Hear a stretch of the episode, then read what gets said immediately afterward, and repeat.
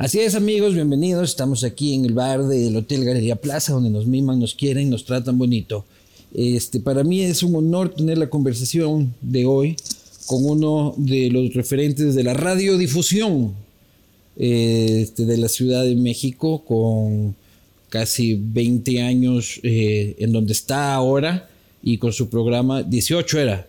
17. 17 años este, con su programa. Que eso ya es un, es un gran mérito en esta, en esta industria. Me refiero, por supuesto, al señor Enrique Hernández Alcázar.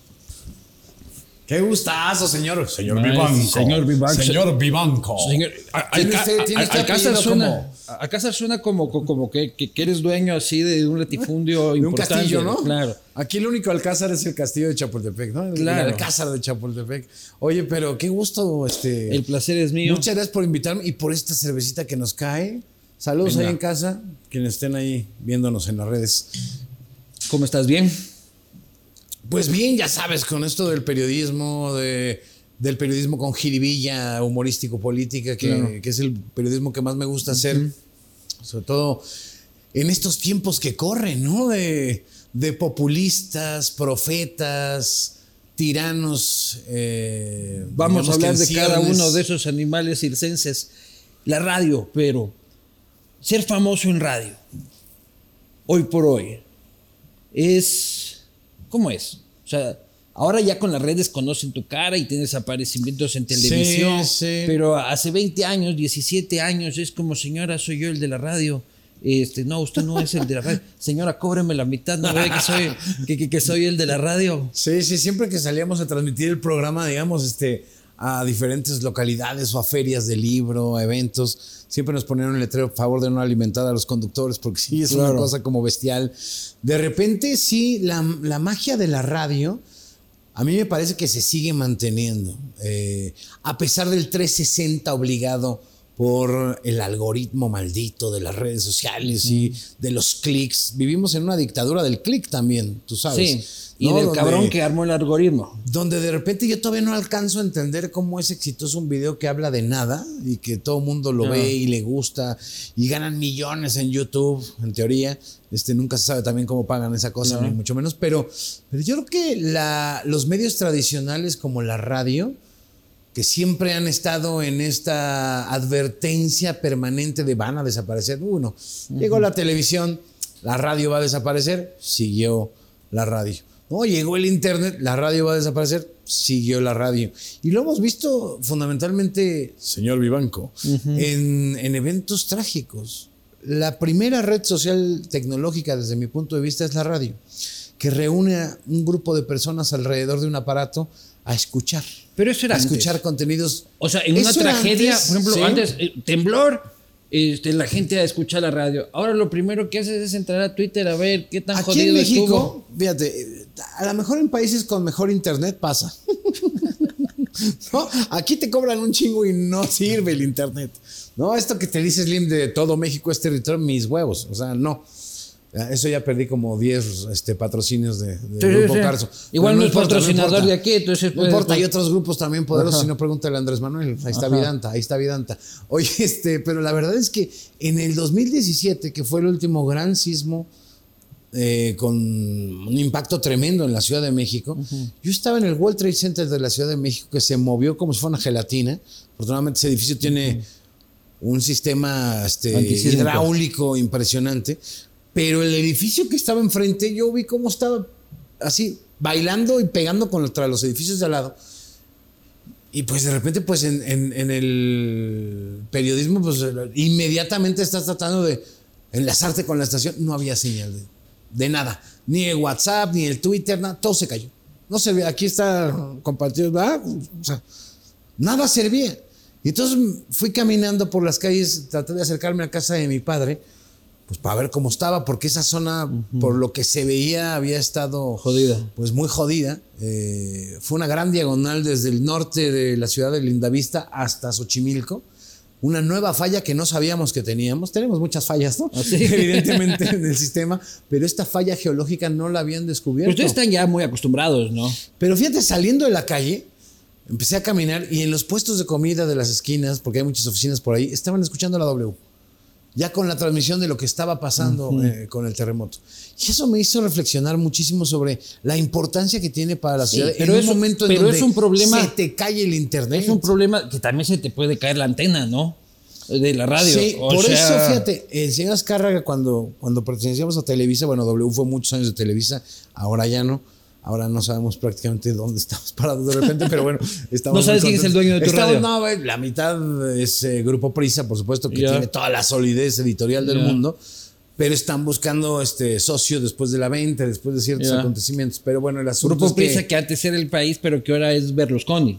No, Al tampoco, final del- tampoco, no, sí, claro. O sea, sí, pero nos O toca sea, de Prisa fue comprado por este el grupo, ¿cómo se llama? Mediaset, Sí. este, de Berlusconi. Sí, ahora es O sea, si Prisa vos- Media, si Prisa vas- Media. tú, tú- tú puedes decir que tu jefe es Berlusconi, o sea, estuve con mi Sí, jefe no, el otro no, día no, tomando eso, además son magnata del fútbol, de los medios. Claro, eso, claro. Eso pinta bien. Tú- tú di Pinta que tu jefe es Pinta bien, además Italia, así. ya nomás le quitas la banda- el escudo, ya es que Claro, los mismos claro, colores, claro, ¿no? Mi, mi- mi radio Ojalá es que parte- no vean esto, mis jefes. Pero- Gracias, amigos. Mi radio es parte de un conglomerado. No me comprometa, señor Vivanco. Como, como el AC Milan.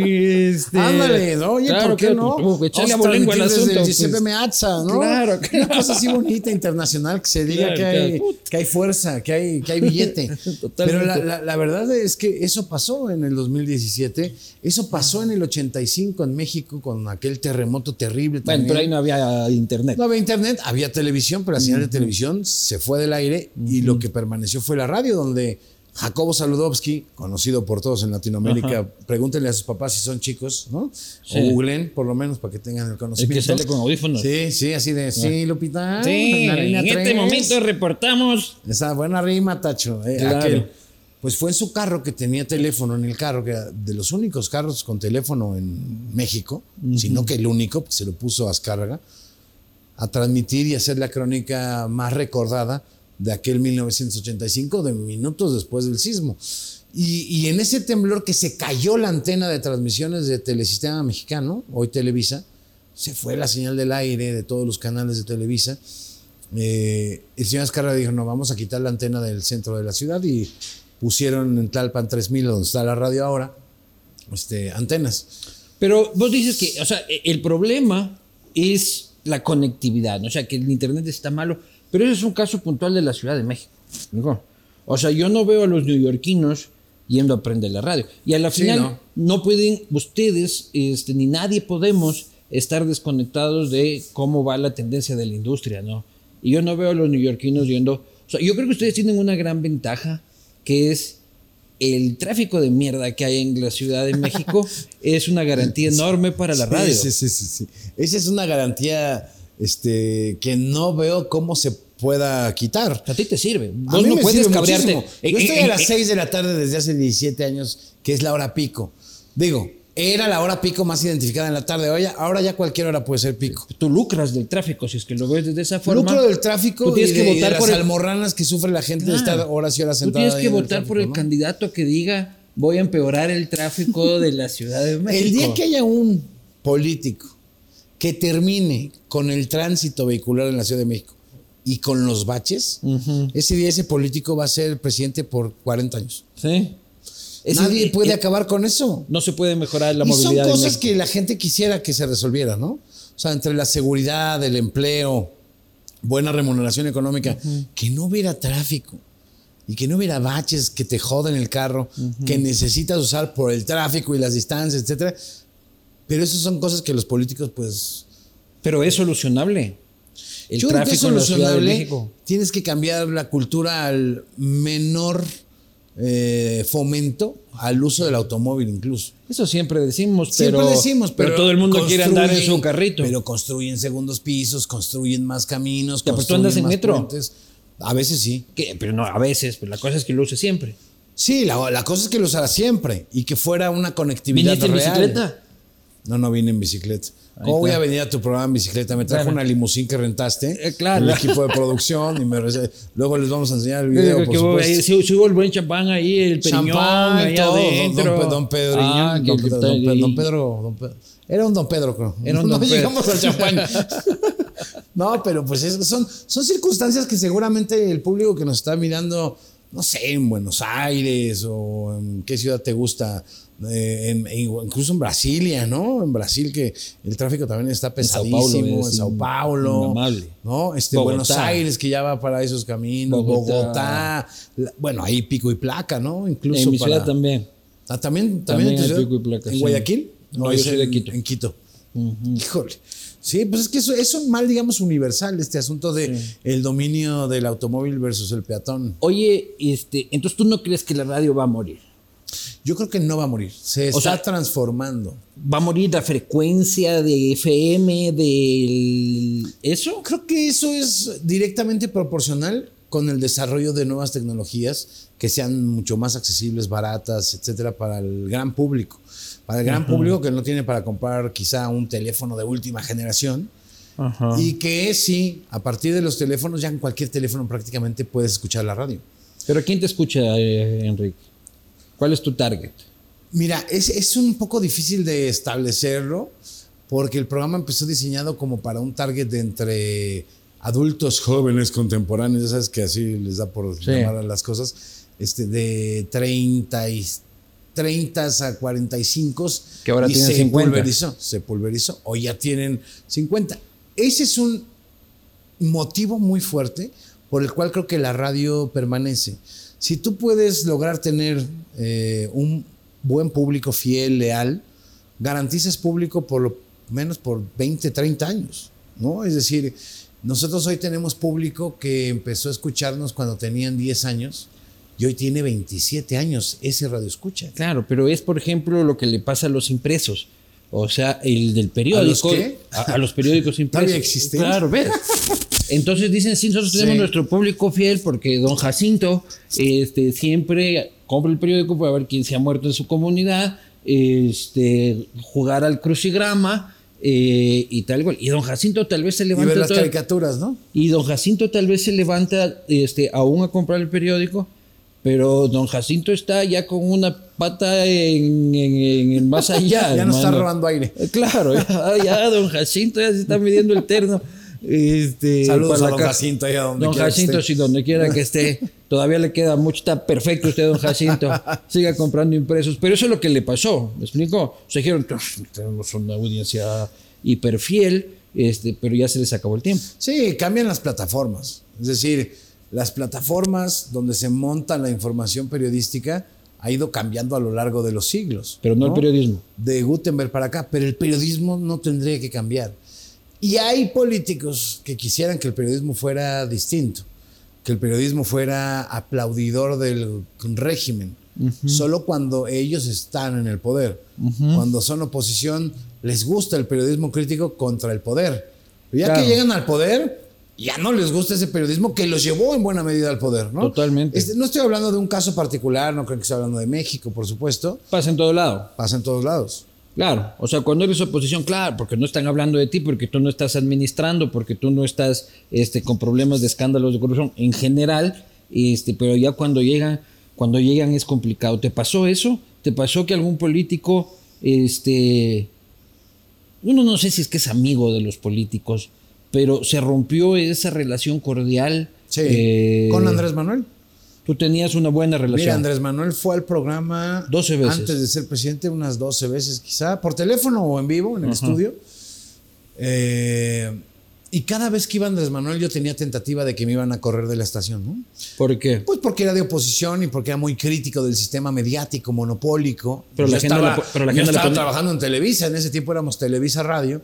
Y entonces cada vez que iba Andrés Manuel a la cabina, bueno, yo no le avisaba a los jefes, o, no, bueno, no les pedía permiso de, oigan, puede venir Andrés Manuel. Va a venir No, un pues es nota, que- como es en las redacciones. Ajá. Si es nota y es un personaje. Hay tres tipos de entrevista para mi gusto. Uno que es noticia, otro que no necesita ser noticia para, para hacer, y la tercera como entrevistas de semblanza, ¿no? Personajes que te pueden dar una reflexión, un especialista, etcétera. Y Andrés Manuel, bueno, pues es el líder político más importante del siglo XXI en México, sin duda. ¿Se dice? Sin duda alguna. Es un político muy hábil, tiene mucho colmillo, sabe comunicar no al círculo rojo, no a la burbuja mediática, no a la burbuja de la opinión pública, la gente. sino al pueblo, que él llama al pueblo.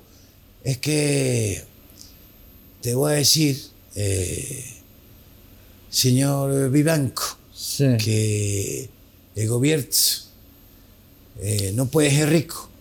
Este, no puede haber gobierno rico con pueblo pobre. No. O sea, entonces Andrés Manuel me- a- asumió ese papel. A mí me mata la velocidad en la que habla. Sí, no, la Y yo edición, lo hay que evitarlo, hay que Ajá. evitarlo siempre. Qué Siempre, bestia, siempre, siempre. Dios mío. Bueno, pregúntale a Biden, ¿no? que hace un mes estuvo en la Casa Blanca hablando como 32 minutos y Biden ya estaba cabeceando. Por si ya ves que le dicen Sí, Sleepy güey, pero Biden se duerme facilito. Biden se duerme hasta con Obama Entonces, lado, ¿no? Si ya no son las imagínate. 6 de la tarde y no le han dado su cocola a Biden, ya Exacto, entonces lo mareó, pero Andrés Manuel iba mucho al programa, le abríamos el espacio porque pues considerábamos que era importante escuchar todas las voces. Pero lo veías solo ahí o tomabas un café. No, no, no. Yo he evitado eso, esa relación tan cercana con los políticos. Pero un café. El periodismo Prefiero- se hace a punta de cafés Yo también. la verdad prefiero perderme una exclusiva por esas relaciones cercanas que perder la independencia. Y es algo que muchos periodistas, pues cada quien como periodista puede hacer lo que quiera. Yo no veo mal que te tomes un café con un político. Pero hay quienes se toman el café y se toman la nómina.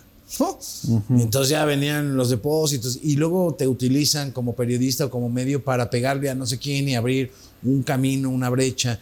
Y esa parte yo Pero el medio también puede tener su agenda política, Ah, no, ¿no? claro.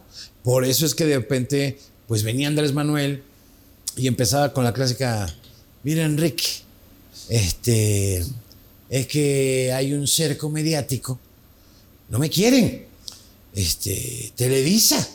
Y luego, a ver, a ver, yo, yo lo interrumpía, no era de los que lo dejaba hablar ahí con sus pausas eternas. Le decía, a ver, a ver, Andrés Manuel, siempre que vienes, agarras y pateas la casa, cabrón. O sea, ¿no viste que cuando entraste hay un letrero que dice Televisa Radio? O sea, y estás hablando aquí en plena libertad. No hay ninguna cortapisa. Entonces, ¿Y qué te ya chole. Es que ya sé que no te gusta, este, Enrique, porque eres muy fresa. o sea, se ponían en ese plan y yo le decía, ay, sí, tú muy, muy punk. Pero bueno, pues más que tú sí. Entonces, tenemos una relación cordial, pero crítica, digamos, en Profesional. la entrevista profesional. Pero jamás me fui a tomar ni un café con él, o a- por supuesto, nada. Y has Eh, tenido cero entrevistas y desde luego que ganó. cuando empezó la campaña presidencial 2018, 18. a principios de 2018, dejó como estrategia de comunicación de tener entrevistas uno a uno, porque sabía que ahí tenía un costo muy elevado, eh, se calienta a veces, o a- mucho, y en una campaña tan importante para él, prefirió no hacer entrevistas en medios de los llamados nacionales, que son en la Ciudad de México, y hacía entrevistas uno a uno en radios en Tabasco, en Veracruz, en Campeche, en Sonora, ¿no? O sea, más local, diversificó, hizo una estrategia totalmente distinta a lo que había hecho antes. Creo que le funcionó a final del día, pero lo que más le funcionó a Andrés Manuel fue Peña Nieto. El desastre de gobierno de Peña Nieto. Fue tan malo. La pornografía de corrupción, o sea, explícita que fue el gobierno de Peña Nieto. Eso le ayudó muchísimo a Andrés Manuel para concretar por tercera intento. Pero ese porno no está repitiéndose ahora. Ese porno está cambiando. Porque a mí me parece pornográfico lo del hijo en Houston, ahora que asomó con zapatos de ni sé cuántos miles de dólares, este, el, El hijo puto aeropuerto ese botado que, que no quiere volar ni Superman, este, el hospital que inauguró sin que esté inaugurado, eh, eso me parece pornográfico también. Sí, por, por supuesto. Y eso le molesta que se le critique, que es lo que te decía. Todas esas críticas, todas esas críticas de medios independientes, de medios no alineados al gobierno, de medios libres de comunicación y de Pero ya periodismo, no te ha dado más entrevistas. ¿No? Las has pedido. Sí, por supuesto, pero tiene la mañanera. ¿Para qué pedirle una entrevista hoy a Andrés Manuel? Yo me refiero al periodo de campaña. Porque él pone la agenda de lo que se está discutiendo en la mañanera, pues. Él hace lo que quiere en la mañanera. Lo mismo habla de chocolate y tamales, Ajá. que pone a Chicoche, que lleva ahí a un primer ministro o a un presidente de otro país. Pero ustedes siguen lo que él dice. pues no es que lo Yo sigas. siempre veo ahí llenito de periodistas. Una cosa. O son sus periodistas. No, y es que eso de periodistas, sí hay buena parte de periodistas que van ahí y hay otros que ahora se está investigando si reciben dinero para sembrar las preguntas que se quieren, no desde el gobierno. Fíjate lo interesante que es. Hay grupos de poder y grupos de interés que han visto en la mañanera un fecundo, digamos, campo para sembrar para sus intereses, empresas, Le pagan a un periodista para decir, oye, pregunta sobre, este proyecto. sobre, este, proyecto. Exactamente. es lo más reciente que ha sucedido en México con esa mañanera. Que sí, es una forma de comunicar. ¿Y cuánto, cobrarán por una pregunta?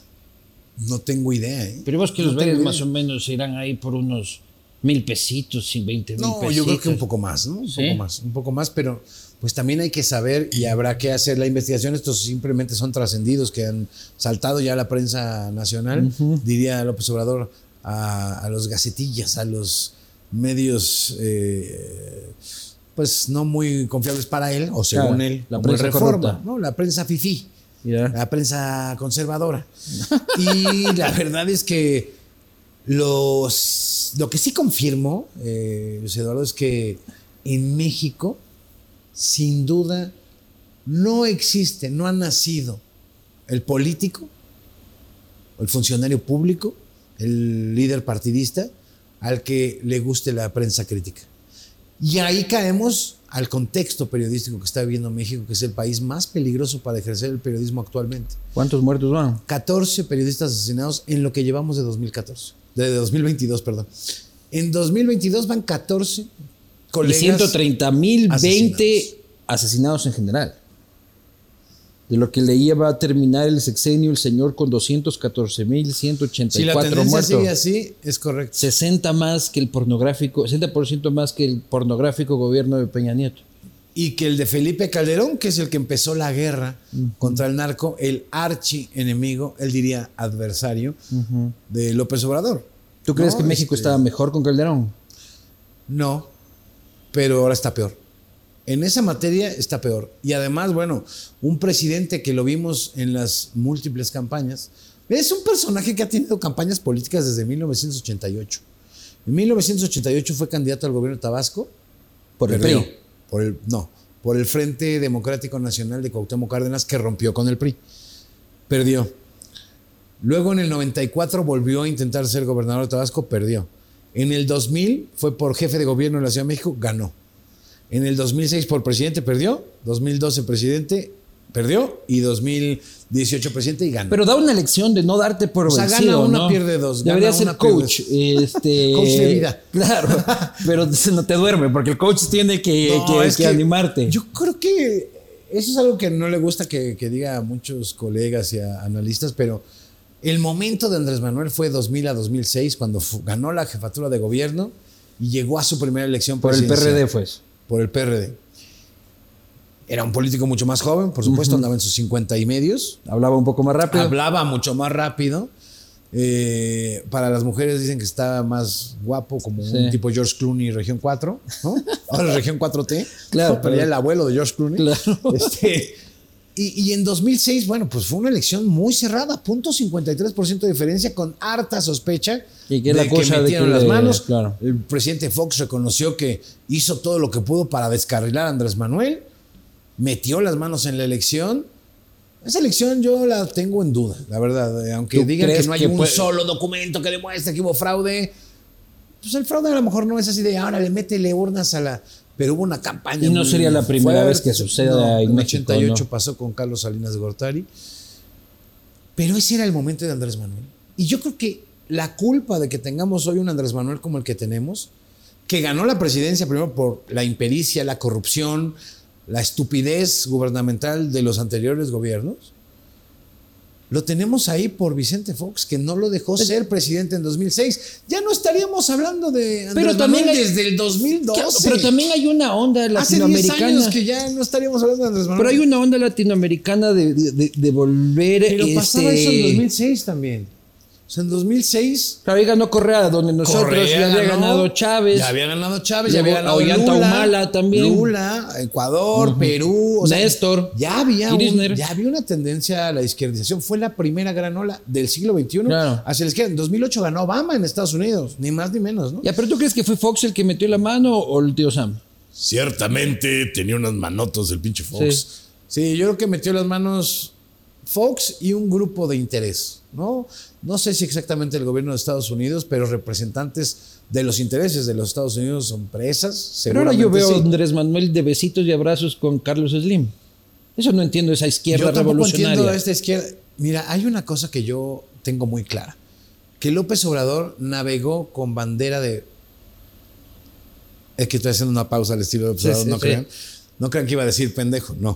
navegó con bandera De izquierda. de izquierdista y llegó al poder y, y se volvió pragmaticista.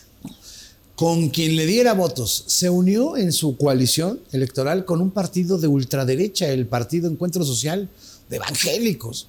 Recibe en Palacio Nacional a gente de Cofraternice, que es de la Iglesia Es Evangélica. capitalismo de Estado. Eso es. Es materialismo histérico, ¿no? Yo diría, es pragmático, es de resultados. A esos mismos que les llamaba la mafia del poder, que le robó el- la presidencia, Sí. son los que tienen su consejo de asesor del presidente. A Carlos Slim, a Azcarra Gallán, tiene ahí el de TV Azteca. Es decir, a esos empresarios a los que los señalaba y les llamaba ladrones, corruptos, son los mismos que tienen el consejo asesor. Entonces, la verdad es que es un engaño. Y Peña Nieto es un ladrón. Peña Nieto es el jefe de la mafia. El jefe de la El mafia. jefe de la mafia. Tan inteligente como. Pero tenía alguien Yo no más creo que es tan inteligente. para No, manejar bueno, una ya sabes mafia. que la verdad es que se le extraña a Peña Nieto sobre todo por sus pendejadas, ¿no? O sea, Claro. eso de llegar a algún lugar y decir, estoy muy contento de estar aquí con todos ustedes del estado de Monterrey. A ver, pendejos, Monterrey ciudad no es estado, ¿no? Este, o sea, Bueno, pero eso, eso- entonces se eso- le caía el pastel, Eso ¿no? le pasa, eso le pasa hasta creo Oye, que a ya, Shakira. ya- ya te estoy aburriendo, ¿ah? No, no, no. Lo que pasa es que veo que tomas a la misma velocidad que Obrador habla. Es que hablo mucho. Este, pero yo sí hablo de corridito. Sí, sí, no sí, sí. como sí. otros. No creo que Peña Nieto sea el líder de nada, hermano. Yo creo que sí era líder de la banda y más allá de sus apariciones públicas, de la utilización de su imagen como poderoso factor de ganar una campaña electoral, porque lo fue, Por guapo. casarse con una... Ganó por guapo, dices tú. Pues eso dicen algunos, ¿no? Este, ¿Te parece no un tipo guapo? No es mi tipo, ¿no? Ujú. Yo No, sí está guapo. Yo prefiero más los de barba, ¿no? sí, Este, así, con boina. Con boina, con lentes de pasta. ¿Qué vas a hacer más tarde? Nomás que a mí no me sale barba, es lo malo. Claro. Pero... No sé qué vas a hacer más, más, más noche. Este, no lo podemos revelar, No, pero, pues. pero aquí vamos a estar. Estamos transmitiendo en un hotel, así es que imagínate qué compromiso el mío. Y está facilito. ¿no? Si ustedes vieran cómo pagan estas entrevistas, estos panas. Oye, pero tenía en la banda a Luis Videgaray, que fue el cerebro de su campaña, el cerebro de la financiación de su campaña electoral, su secretario de Hacienda, y con el que diseñó todo un mecanismo para desviar recursos del erario en favor de su partido y de sus intereses particulares. Recibió los sobornos de Odebrecht vía Pemex. Todos los. Y, y- y- Sí, pero es el único país donde no hay un sancionado. Ah, eso es otra Señor cosa. Vivanco. Pero si Obrador estaba en la época de, de Odebrecht. Sí, y los criticaba y decía, estos corruptos están saqueando al país. No los ha castigado. Pero sí sabe no que. los ha tocado ni con el pétalo de un citatorio. Porque Vamos sa- a decirlo así. sabe que Odebrecht es producto de su amigo Lula. Porque Odebrecht no salió de un contexto de derecha. No, bueno, hay que ver. Sa- salió este, de la espada de Bolívar de América Latina, pues. El, el documental este, ficción de, o mecanismo, Bueno. brutal, ¿no? Este, pornografía. Pero Obrador es un ladrón. Él no. Ya le hubieran sacado. crees que él no ha algo, robado? Algo ya le hubieran Se hace el sacado. cojudo con el resto. Él dice, mira, yo lo entrevisté, la de las últimas entrevistas que me dio, si no creo que la última, siempre que va o que iba a la cabina, alguien del público preguntaba, dile de qué ha vivido si no tiene un cargo público en estos 20 años, desde que dejó de ser jefe de gobierno. De consultoría. Y siempre decía, es que a mí me dan aportaciones del pueblo, del movimiento. Este, yo gano 50 mil pesos al mes. Enrique. Es más, tú debes ganar más. Evidentemente yo no ganaba más porque pues, tampoco soy Loret ni Ajá. López Dóriga, ¿no? y le pregunté, a ver, ya dices que de, de las aportaciones, pero tú escribes libros y esos libros te los pagan. Son editoriales capitalistas, por cierto. Monopolios, algunos de ellos, ¿no? Este Penguin Random House, ¿no? ¿Te suena? Tú escribes esos libros, tienen muy buenas ventas porque eres un líder influyente, sin duda alguna. ¿Dónde están las regalías? Tú dices que no tienes tarjeta de crédito, que no tienes tarjeta de débito, que no tienes cuenta de banco. Y me dijo literal en el programa, mira Enrique, es que eh, lo de los libros, este, de las regalías, este, lo cobra Beatriz, esposa. O sea, es un prestanombres. Cobra por el trabajo de su esposo, la esposa del presidente. De entonces. Pero es que él dice que es muy malo para los números y para las cuentas. Sí, la y mujer ahora la mañanera hace unos meses dijo que por su último libro iba a cobrar cerca de dos y tantos millones de pesos. Un escritor en este país no, no saca eso de regalías, bueno, pues ni en 20 años de carrera. Pero es el presidente de la República, todo el mundo lo va a comprar hasta para quedar bien. Mire, presidente, yo tengo un libro, yo tengo, me compré 20 libros. Hacienda le compra Claro, mil mucho, libros de para regalar. ¿no? Oye, O sea, ¿de es que hay contratos públicos del libro. Pero te Hay parece- contratos ¿te públicos del parece libro. eso que es comunismo, No, socialismo? no, pero hay de contratos izquierda? públicos este, de compra de libro. Sí, claro. Puta, eso es eso un- existe en todo el mundo y lo sabemos. Pero es un escandalazo, Bueno, ¿no? esos pues. contratos los tiene hasta Obama cuando sacaba sus libros, ¿no? Pues no está Pero- bien, pues. Pero eso no es izquierda, pues. No, de izquierda tiene poco. O estar hablando de. con la pandemia. Yo no necesito cubrebocas porque tengo mis detentes. La virgencita. la- Las imágenes de los santos. ¿Qué pedo? O sea. ¿Pero tú crees que él tiene un problema si ya Fox- psiquiátrico? Si Fox, que era tachado de ultra religioso, hubiera dicho eso, bueno, se lo hubieran acabado. Acabado. Y según él es el presidente más golpeado desde Madero por la prensa. Oye, pero ¿tú crees que él está bien de la cabeza? Yo creo Yo a veces yo creo dudo de que eh, ya- yo creo que- no, no, eso de los problemas mentales, está sobremedicado, no, no lo creo. Lo que sí creo es que está cansado. Ya está cansado, ya la edad le pesó y ya ha viajado demasiado. Sí, sin duda es el hombre que más conoce a pie en el terreno el país, de los políticos, ¿no? Conoce todos los municipios. Ha pisado todo el país, todo el país. No hay lugar donde no haya ido prácticamente.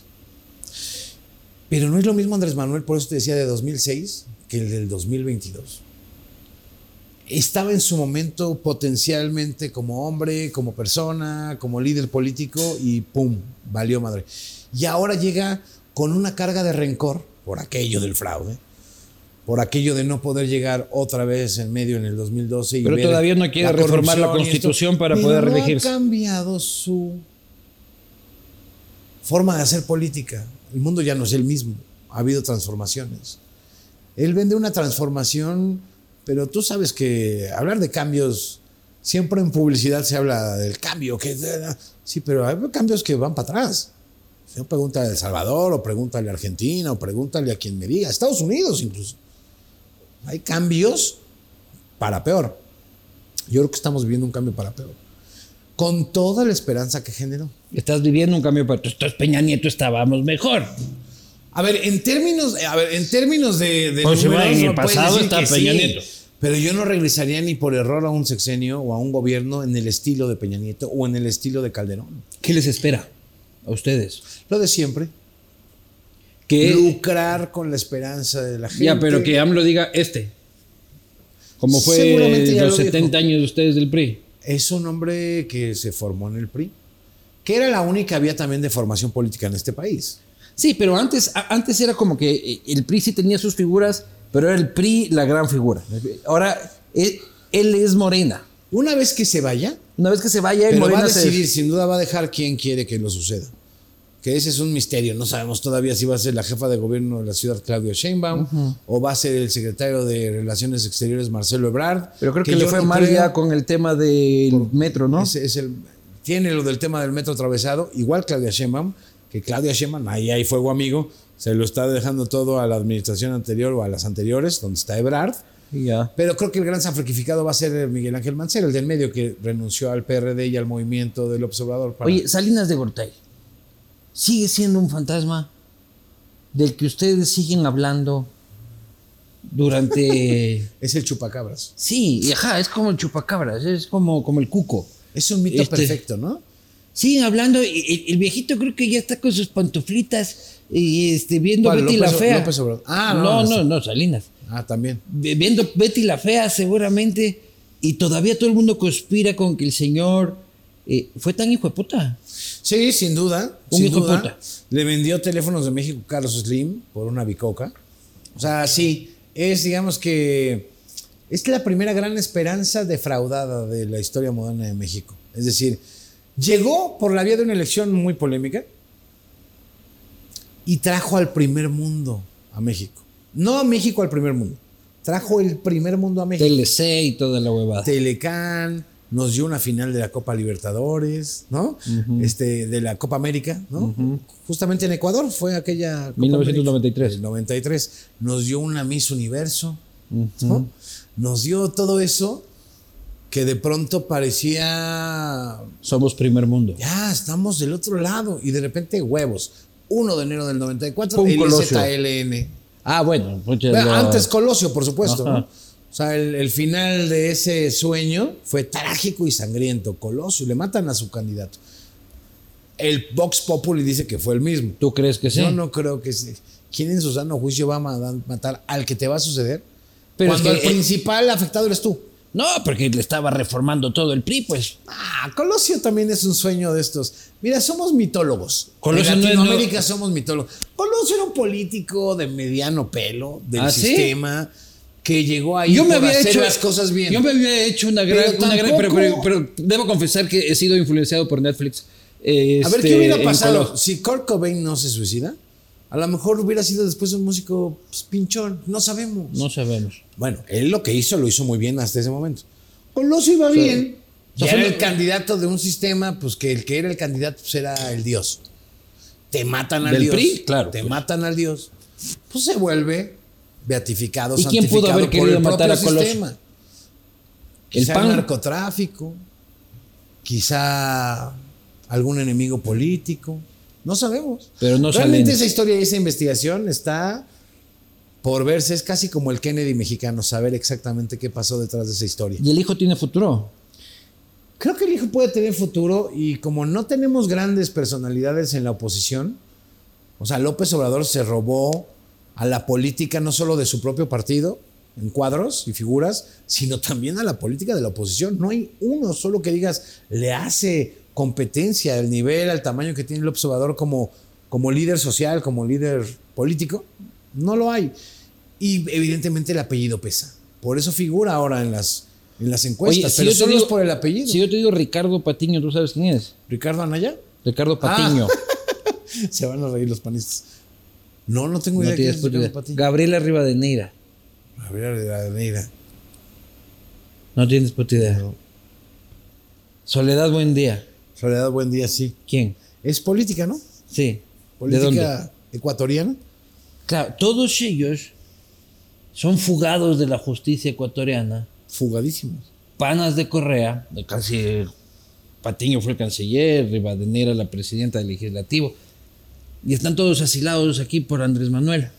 Están en México. Claro, cualquier rato sabes por qué me lo encuentro. Te los encuentras aquí ahorita, los entrevistas, ¿eh? Claro.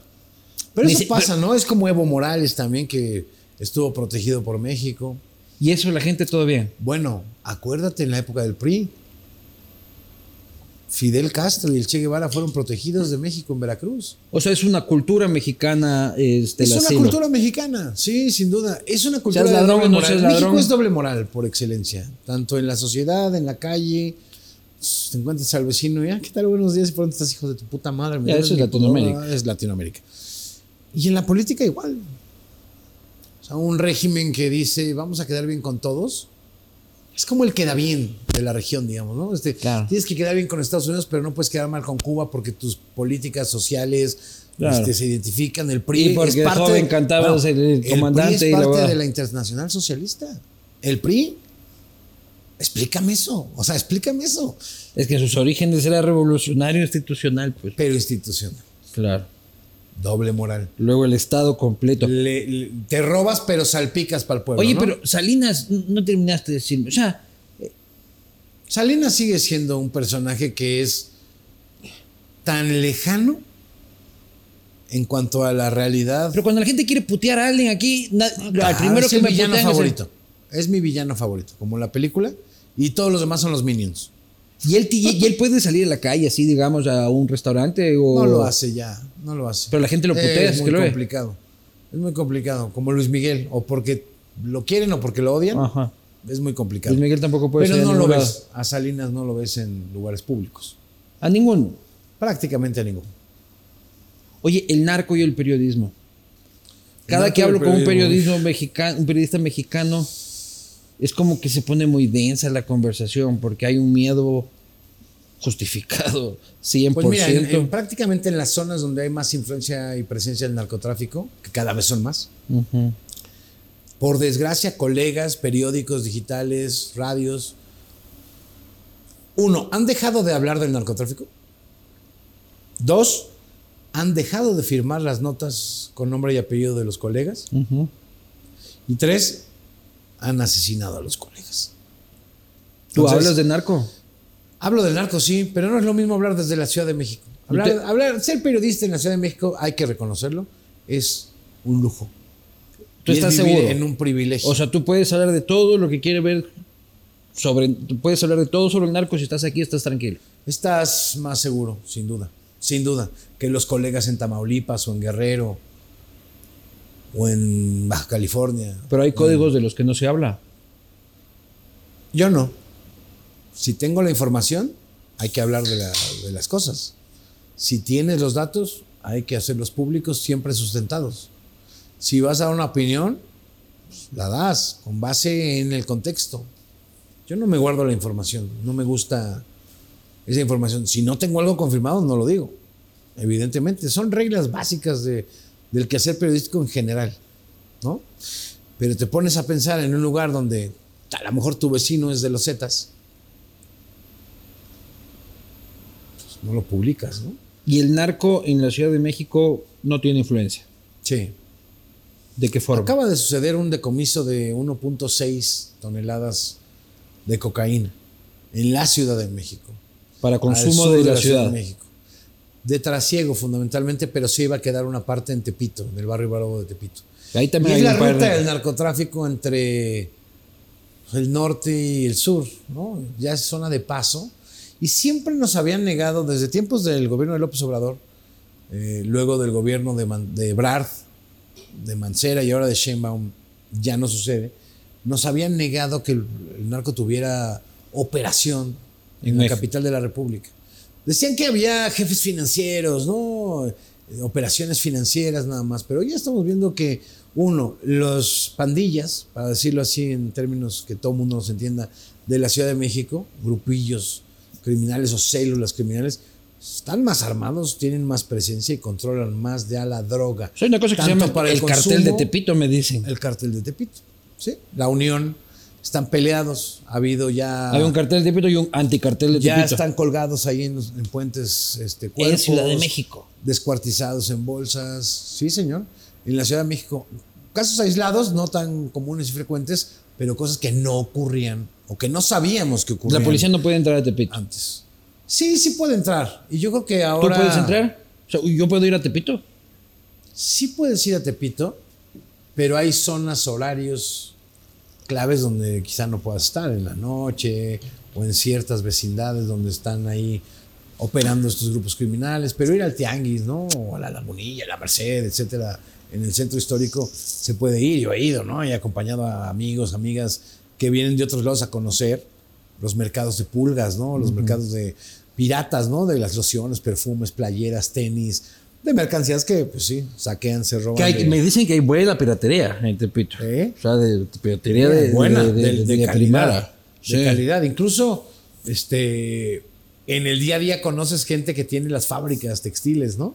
Que te hacen las playeras. Ya tienen todas las playeras oficiales del mundial.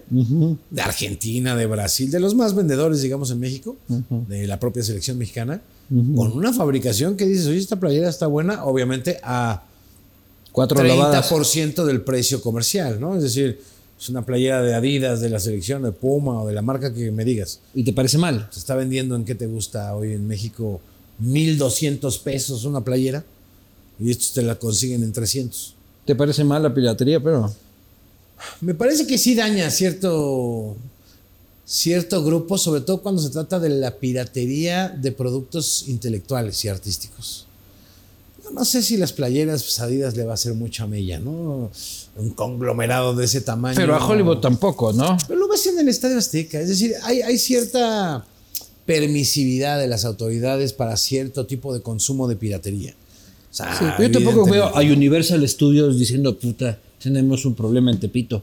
Este, me está... Son campañas, ¿no? De pronto que, que surgen. Había una muy famosa aquí en México de tenemos un papá pirata, ¿no? Este, eh, cortometrajes en los cines y eso de no consumir, no sé qué. Evidentemente sí hay un costo, pero tú, ¿sabes a quién le pega más? Hay que ser sinceros también. Es toda una cadena de capitalismo, como dices, atroz, caníbal, ¿no? Eh, de mercenarios, ¿no? De amantes de la riqueza, eh, sin ver las cadenas de productividad. Yo creo que si hay un golpe a una cinematográfica, ¿no? A una película X, la que me digas. ¿A quién va a afectar más en las ganancias de una película? Pues al, al- al de hasta abajo de la cadena, ¿no? Al de los cables, al de la luz, al que carga los cables. Pero no me jodas al que nunca has comprado una película pirata. No me gusta. Nunca compraste. No. Nunca viste una. Ni discos piratas. Ah, no, de ver sí. Pues en cada parada de camión. O sea, yo No, no. tomaba el camión en Pero la cuando tú tenías tu DVD, no tenías ni una No, película pirata. no, además los dañaba. Enrique. Los dañaba. Se, se quemaban las cabezas y luego ya no jalaban los discos buenos. Fíjate que soy muy fetichista en eso. O sea, me gusta tener como el original con su empaque y el librito. Eso me gustaba mucho. Hoy en streaming pues ya, ya no tienes ese Claro. fetichismo, digamos, ¿no? Hemos perdido ese fetichismo del consumo. Claro. Ya todo está en la nube, ya todo es por streaming, bajas el disco, bajas la canción. Me gustaba mucho tener el disco entero y escucharlo de la 1 a la 10, ¿no? En orden, porque ese era el plan Claro. del Y luego venía un bonus track. Y luego venía ese- un bonus track. Ahora he visto. Pero nunca grababas en un cassette, por ejemplo, de la radio. Sí, eso sí. Eso es piratería, cabrón. Es piratería, pero No. lo hacías para grabar canciones que te No, gustaban es- para la que te gustaba. No, No te diferencia Una a ti de- mixtape. a un tipo que tiene ahí de Pero no las vendía ni las producía en Pero no tenías que. Pero igual estabas no pagando por un servicio. Eso digamos que es una piratería artesanal emocional. Ah, ya, muy bien. Justificado. ¿A poco no tú grabaste un disco para una chica que te gustara? Puta, yo casi me pongo un local en un momento de chicas. Eso digo, estaba muy bien, discos pero, para chicas. pero no lo producías en cadena, en masa, No. ni salías a los puestos a venderlo. Esa es la gran diferencia, ¿no? Sí, no, no soy amigo de la piratería en ese sentido, pero entiendo que hay piratería tolerada. O sea, tú vas a cualquier estadio de fútbol en México o en Latinoamérica y hay playeras de los equipos que no son las oficiales, pero son tan caras que a los propios aficionados de los equipos pues no les alcanza a comprar la playera de su equipo. ¿Y has cometido algún delito? He cometido algún delito. Me he robado algo alguna vez del supermercado, sin duda. Todos lo hicimos tal vez de A conciencia. Un dulce, A conciencia. un dulce. ¿De qué edad? Anteayer. Y me han dado una regañada en mi Te casa. descubrieron. No, bueno, no sabes, que nunca me dieron ganas de volver a robar nada en la vida. A ver, Nada. cuéntame cómo fue tu primera experiencia en el crimen. Fíjate que había unas paletas que nos gustaban mucho a mi hermano y a mí. Y nos fuimos a una tienda de conveniencia de estas pequeñitas que en ese entonces se llamaba el Super 7. Ahora son 7-Eleven, ¿no? Pero en esa época era los Super 7. Y fuimos y, y no teníamos dinero. no- veníamos de jugar, de andar en bici. Dijimos, nos metimos y como que pues, por ahí nos las guardamos las paletitas, nos salimos y nos cachó el, El dueño. El, dueño. Ya nos vio ahí caguengues, ¿no? Muchos pendejillos ahí, este, no nos hizo nada. Les Pero dejó huir con cuando el botín. llegamos con la boca roja a la casa, que te dejaba roja la boca esa paleta, no, pues mi mamá sí, ¿qué comieron? ¿Cómo consiguieron eso? ¿Con qué lo compraron? No, bueno. Ya le contamos que nos había cachado, ¿no? nos dio una regañiza, pero de verdad, de esas, no de golpearte ni de darte nalgadas, porque no, no, no era tanto así, pero de hablar contigo, que te duele más incluso que una nalgada. Y dije, no, se acabó mi historia en el crimen organizado. Claro. La verdad. Fracasé como fracasé, guasón. Fracasé Claro. en ese terreno. Entonces me puse a, a hacer otras cosas. Y en el periodismo nunca te ofrecieron un trato oscuro. Fíjate que no, así explícitamente, nunca. Implícitamente. Explícitamente Seguramente hay que ser muy cabrón. sí, pero nunca he cedido a, a ese tipo de Pero cosas. ¿cómo son esas propuestas Pues te implícitas? proponen, oye, entrevista al candidato porque va a ir a un evento de no sé qué. Y son candidatos a veces menores, ¿no? Y pues no, no, o sea, la agenda periodística del programa Ya, pero no una la cosa es- determina ese Ya, tipo ya, pero una cosa es que te digan entrevista a fulano y vos es su trabajo decirte que entrevista a fulano y vos no lo entrevistas. Pero te han dicho entrevista a fulano, guiño, guiño, Y te Este, depositamos. O que no sé, que tenga esta No, botella de no, whisky ¿eh? alguna No. va. Tal vez porque conocen cómo, cómo soy. Jamás me han ofrecido dinero así explícitamente. de- no, de ninguna manera. De ninguna manera. Y, y la verdad es que yo escojo mis batallas en ese sentido, informativamente hablando, ¿no? O sea, el programa lo hace la información y el contexto y lo que consideramos en el equipo de trabajo que es noticia o que es importante compartirlo con el público. ¿Cuál es tu mayor batalla que tuviste en el periodismo? Híjole, este, yo creo que sí, Andrés Manuel fue una de ellas. Este, abrir el espacio cuando así muchos se lo estaban cerrado y ahora ya no sé si me arrepiento. no, no me arrepiento, evidentemente, porque el contexto lo. ¿No te ha puteado en las mañaneras así como saca los No, tweets? así? afortunadamente no, ¿eh? Lo que sí es que siempre dice, nunca me entrevistaban más que Jacobo.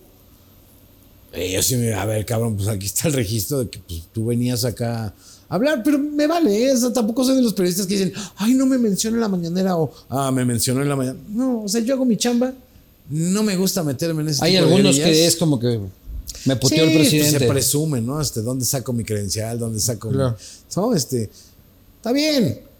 Y yo creo que tampoco es la manera de hacer. ¿Y cómo una hacemos para que crítica te mañanera? Pues criticar al presidente, ¿no? Ponerlo en ridículo con cosas que dice Aquí que tiene no una hora de material, señor presidente, para que cumpla el objetivo No, de pero no le gusta la crítica, no le gusta la crítica y piensa que como todos hablan mal de él, según él, ¿no? Mira, está militarizando la Guardia Nacional, que prometieron que iba a ser una organización, una institución civil para la seguridad pública y ahora quiere por decreto o acuerdo sin pasar por la ley, violando la Constitución, hacer de la Guardia Nacional que sea todititita responsabilidad de la Secretaría de la Defensa Nacional, o sea, del ejército. Y el ejército está politizado. está- le han sacando. lo- en México no tanto. Porque esa es la Ha clave habido en una Venezuela, ¿no? separación ahí, claro. No, es otra cosa. Hay quien dice que esto es un golpe de Estado o un autogolpe de Estado. No, no, no, yo no sería tan bravío en ese sentido, pero sí lo que estoy viendo es que es una posición muy de mano dura, tipo Brasil en los 70, Argentina en los 70, ¿no? ¿Tú crees? O sea, que, que Sí, López pero es otro mundo. va a No ser el estoy abuelito a diciendo dar que- garrote. No estoy diciendo eso, sino que es parecido. Porque a él le gusta esa época. Le gusta la política Le gusta del el mundo garrote. de los 70 de Echeverría, de- ¿no? Le gusta ese tipo de mundo. Ahora, ¿Y cómo eh, conectan los colectivos con eso? O sea, ¿por qué los colectivos feministas son AMLO, los colectivos, No, los colectivos eh, feministas son anti-AMLO. son anti-AMLO? Sí, sí. Bueno, todos los ha hippies. tratado muy mal a las mujeres el presidente en términos de política pública. Ya, ¿Y los hippies? Ya no existen en México. O sea, los, todos estos este, progresillos Los de progres, cafetín. las organizaciones no gubernamentales están muy decepcionadas de, la, de muchas posiciones ¿Allá? que en materia de derechos humanos, de seguridad pública, de feminismo, de diversidad e inclusión ha asumido este gobierno supuestamente de izquierda. Claro. Te decía yo al principio, esta no es izquierda. Navegó con bandera de izquierda para aglutinar una masa social importante y hoy buena parte de esa, la pensante, que es la menor parte, o la que tiene liderazgos claros en la sociedad como organizaciones, están muy decepcionadas de la forma de actuar de este gobierno presuntamente izquierda. Oye, ¿qué es de la vida del subcomandante Marcos? Está seguramente en la selva feliz de la vida ahí, luchando por la paz en Ucrania, ¿no? Los zapatistas no han tenido Desapareció ninguna- también la figura de Marcos, un poco del contexto, se peleó con la clase política. Este, a López A mí me Obrador fascinaba esa imagen. A mí también me encantaba. Mira, se acabó el subcomandante Marcos cuando empezó a aparecer en la televisión, por ahí de 2004, 2005, que fue a Televisa, fue a TV Azteca. Fue a la tele. Sí, fue a la tele. Fue a la tele y ahí como que se desdibujó esa imagen mitológica también. Es que te digo que nuestro gran problema es que todo lo volvemos un mito. O hay una mancha, hay una mancha en un sartén y es la virgen del Claro, sartén pues. porque, pa- La virgen del porque vivimos en una constante búsqueda de, de algo mejor de lo que tenemos. O sea, yo Pero creo su que- comandante is down. Ya no existe. pues ahorita no, yo creo que el ZL sí tiene su presencia, particularmente en Chiapas todavía, no se ha expandido a otros lados. Y ha logrado a lo mejor tener más comunidad y organización entre los indígenas en Chiapas, pero... ¿Y yo el creo que ejército de zapatista ya no hace jodidos, nada? ¿no? Económicamente hablando.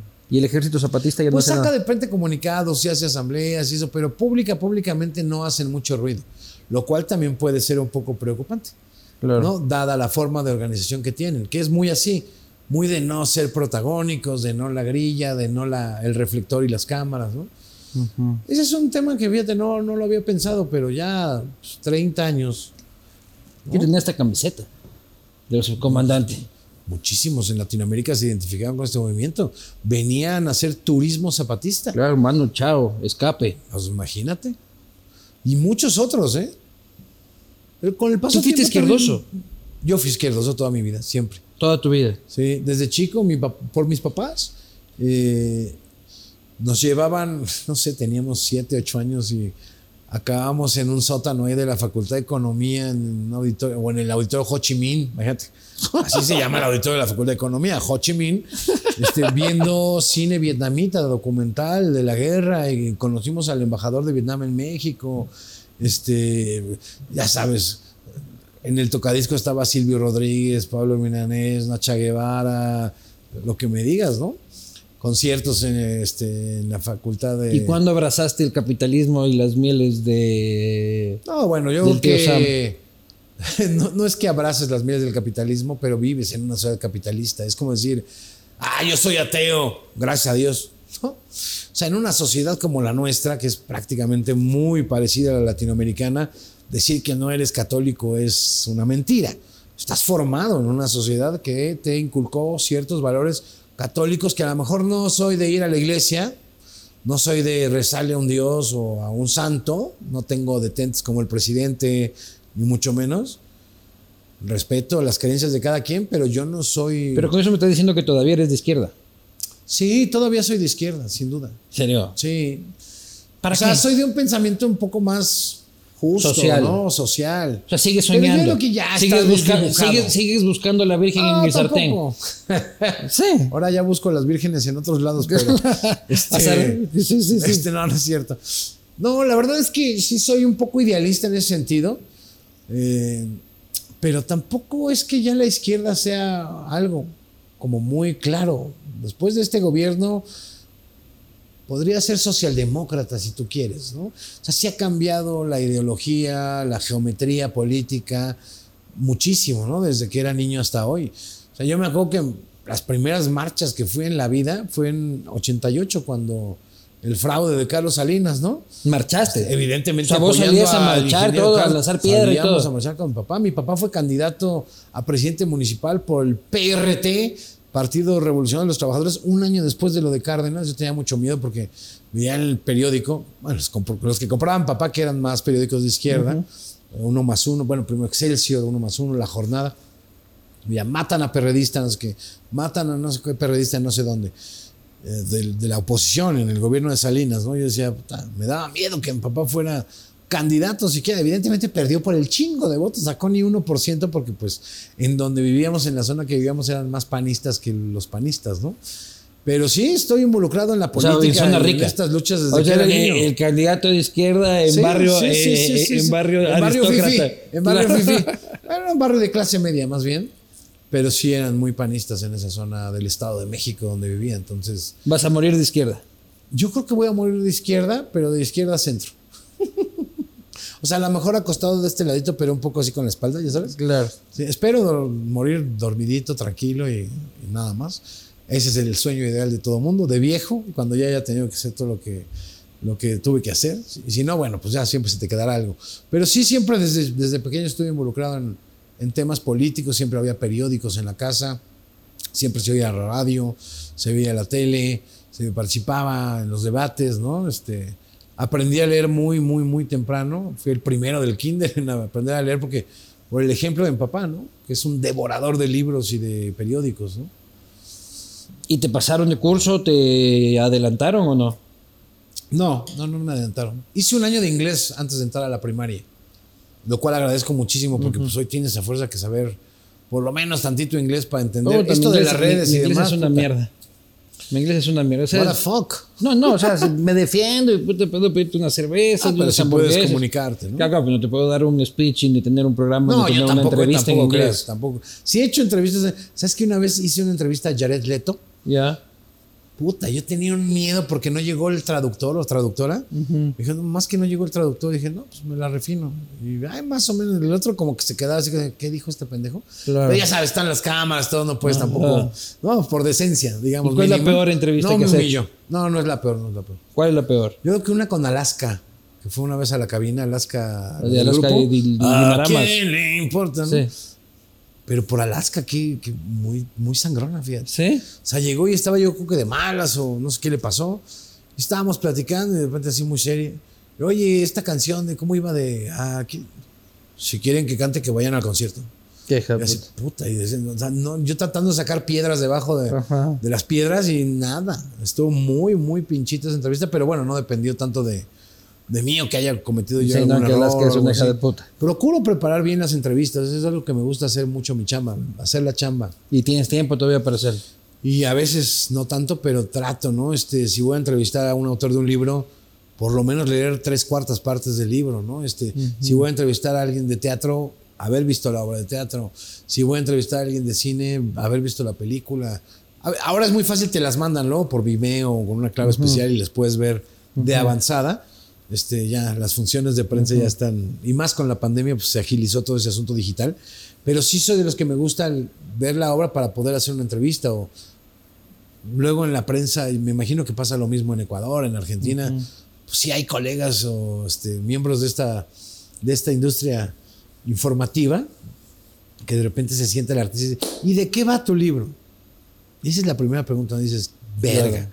Ahí sí digo, verga, no puede ser. O sea, qué falta de respeto a todo el trabajo que significa una obra de teatro, o una película o un libro, de llegar al autor o al director o al actor, actriz y decirle, ¿y de qué va, eh? ¿Y a qué era que te dedicabas tú? Vos Bueno, eras- esos son los peores casos, Claro. que los he visto, ¿eh? Sí. Los he visto, que dicen mal el nombre, el cargo, todo. Claro. No, a mí sí me gusta hacer la chamba y por eso escojo muy bien el contenido y digo, a ver, ¿en, en qué estamos hoy? Viene una película de los mineros de Chile, por decir algo, ¿no?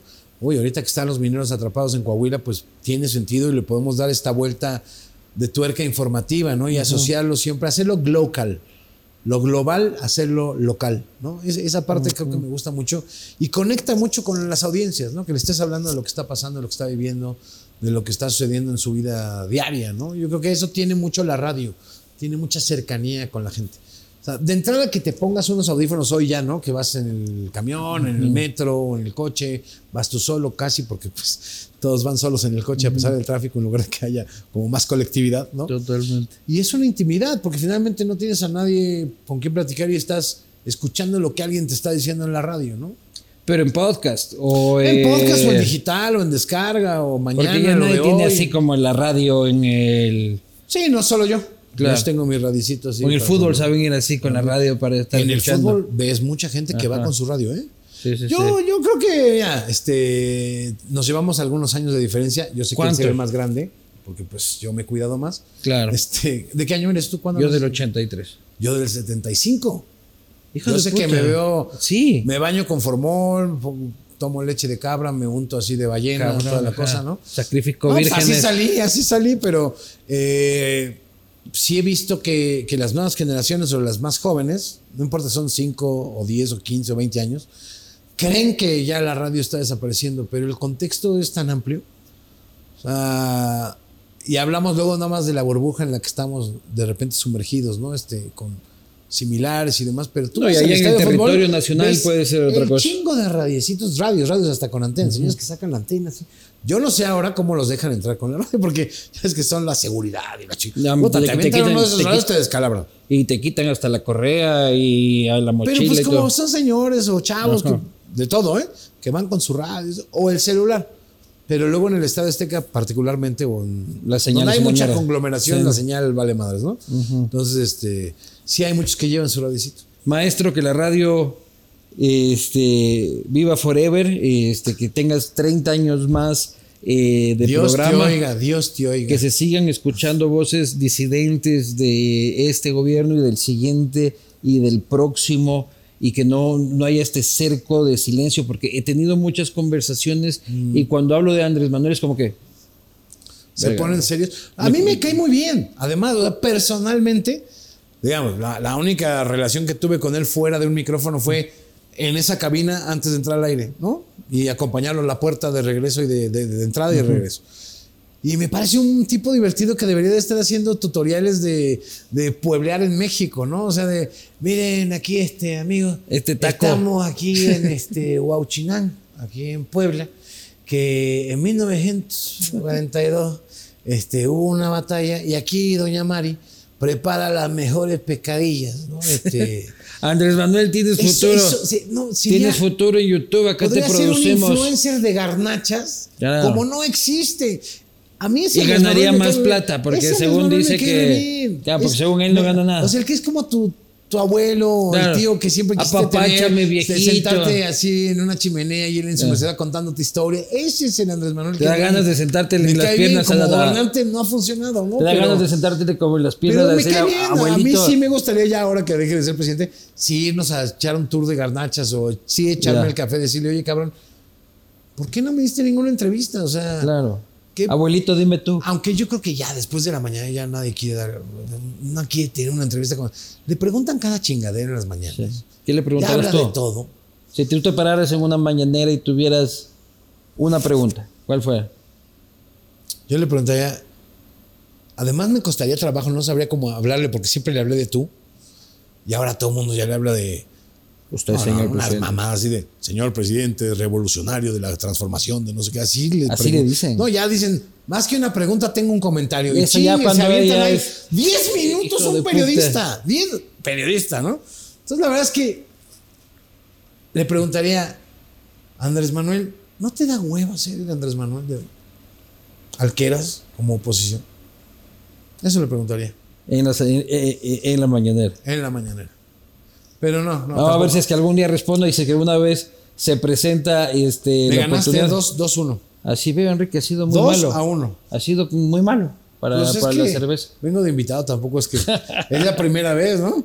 Algún día iré allá. a Ojalá Quito, que no sea a la Quito. última. A Quito iré algún día a entrevistarte. Encantado de la vida, hermano.